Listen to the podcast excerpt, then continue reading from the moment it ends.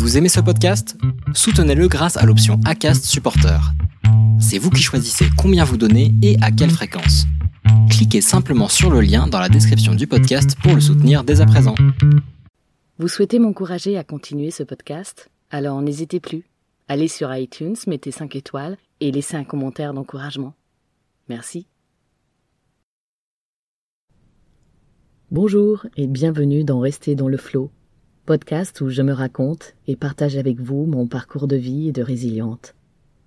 Ce premier épisode de la thématique Le droit de est un peu particulier, car il a été écrit pour le podcast Corps et âme que réalise Sophie Gourion, consultante en gestion de carrière, auteure et conférencière, que vous pouvez aussi écouter en vous rendant sur l'adresse que je vous mettrai en lien sur le site web pour découvrir ces autres épisodes.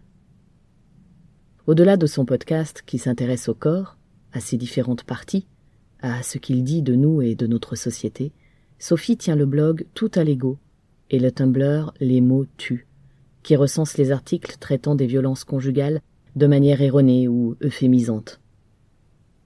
J'admire la personne engagée contre les violences faites aux femmes. Indépendante, cette journaliste web spécialiste des questions d'égalité femmes-hommes et auteur d'ouvrages sur le genre ne ménage pas sa peine.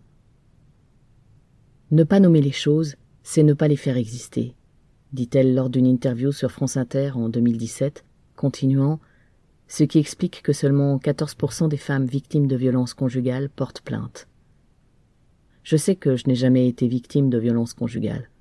Je fais cependant partie du pourcentage de femmes victimes de violences sexuelles qui n'ont jamais porté plainte. Toutefois, aujourd'hui, à travers mon podcast Rester dans le flow, ou à travers Corps et âme pour cet épisode, je prends enfin la parole, et j'ai à cœur de le faire aussi longtemps qu'il le faudra. Enfin, avant de lancer l'épisode, un clin d'œil à son travail d'auteur sur la question du genre, puisque Sophie Gourion a publié début 2019 un ouvrage aux éditions Grund, Les filles peuvent le faire aussi, les garçons peuvent le faire aussi, qui est un album jeunesse double face destiné aux 3-6 ans, qui déconstruit avec poésie les stéréotypes de genre, et ça, j'aime beaucoup. Car je pense que c'est grâce aux futures générations que nous parviendrons, nous tous, femmes et hommes, à changer la donne, à changer le regard que nous posons sur des personnes qui ont été victimes à un moment donné et qui parfois, trop souvent, en se retrouvant face à la justice à laquelle ils et elles ont fait appel, basculent à la place du bourreau. Et l'une des façons d'y arriver, selon moi, certes, parmi tant d'autres, c'est aussi en apprenant aux enfants comment sortir du genre. Bref, je vous le recommande. Allez, on y va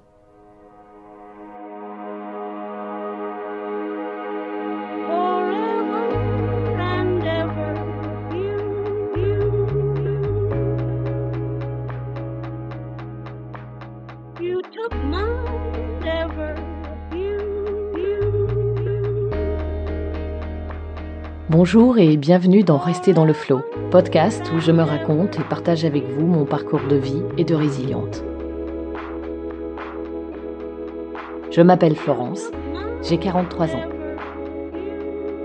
Et comme on le dit dans le jargon actuel, je suis une mytho.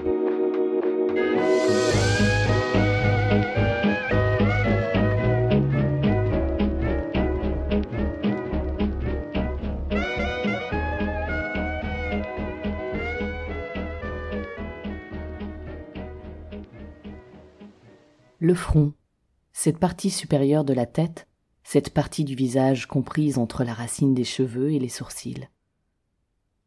Il y a toujours quelque effronterie à regarder de front, disait Roland Barthes. Moi, mon front, je l'aime bien, et pourtant, je pourrais presque dire qu'il m'a fait affront pendant une partie de ma vie. Pourquoi?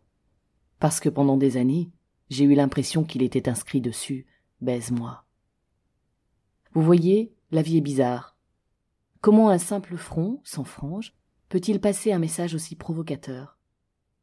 Comment une petite fille dont on disait qu'elle était effrontée parce qu'elle savait simplement ce qu'elle ne voulait pas, sans pouvoir l'empêcher encore, est un jour devenue une jeune femme avec une inscription invisible, mais pourtant bien lue sur son front? Oui, très jeune, j'ai dû faire front tel un soldat en zone de bataille, vous savez, toujours au front. Survivante, je pourrais ne pas me considérer comme une personne ordinaire, et pourtant, à l'image de bien des femmes, je le suis. Par exemple, Quand je sais ce que je veux, je n'y vais pas par quatre chemins.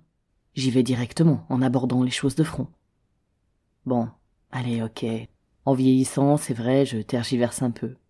Beaucoup. Et puis je reprends le dessus et je résiste face à mes turpitudes, face à moi-même, et je fais front. Comme je l'ai dit, enfant, j'ai dû comme j'ai pu aborder les problèmes de front. D'une époque à l'autre, je pouvais cacher ce front derrière une frange, mais entre nous, cela ne servait pas à grand-chose. Cacher ce front que je ne saurais voir pour y lire une invitation qu'apparemment, jeune femme, vous ne souhaitez pas diffuser. Non. Non, je ne souhaitais rien diffuser ou divulguer. Et pourtant mon front n'en faisait qu'à sa tête, et j'ai fait face à d'innombrables propositions sexuelles, invitations diverses et variées, blagues salaces et j'en passe. Je pensais que, décidément, j'avais été paramétré pendant mon enfance. Si je ne me trompe pas, mon front est étroit.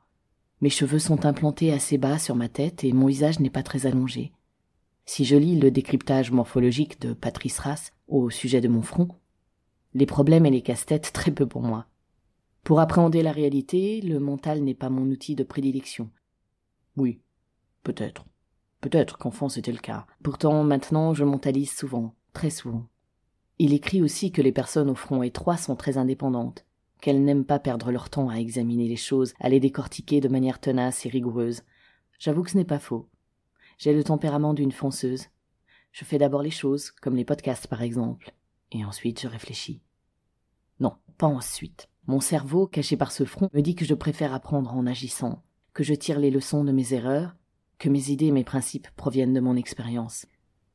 Donc, mon expérience de petite fille vivant l'indicible, jugée parfois effrontée, m'a amenée à être une jeune fille devant faire front, puis à devenir une jeune femme qui avait le front de faire quelque chose.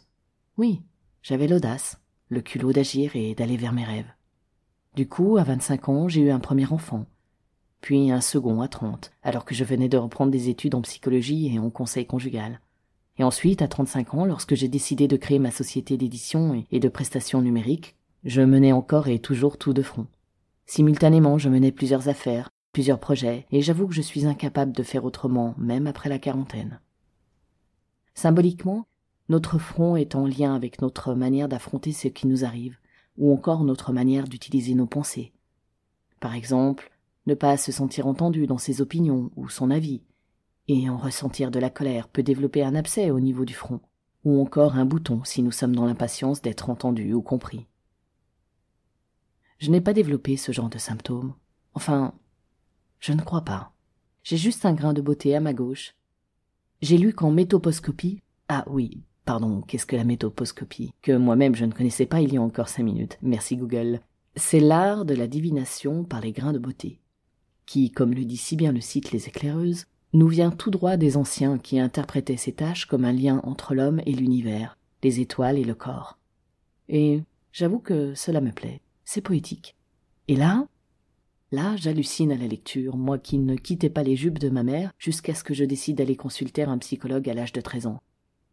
À propos de la position de mon grain de beauté, il est dit La famille prend parfois plus d'importance qu'elle ne devrait. Vous avez du mal à vous détacher et ne prenez pas beaucoup de décisions sans leur aide.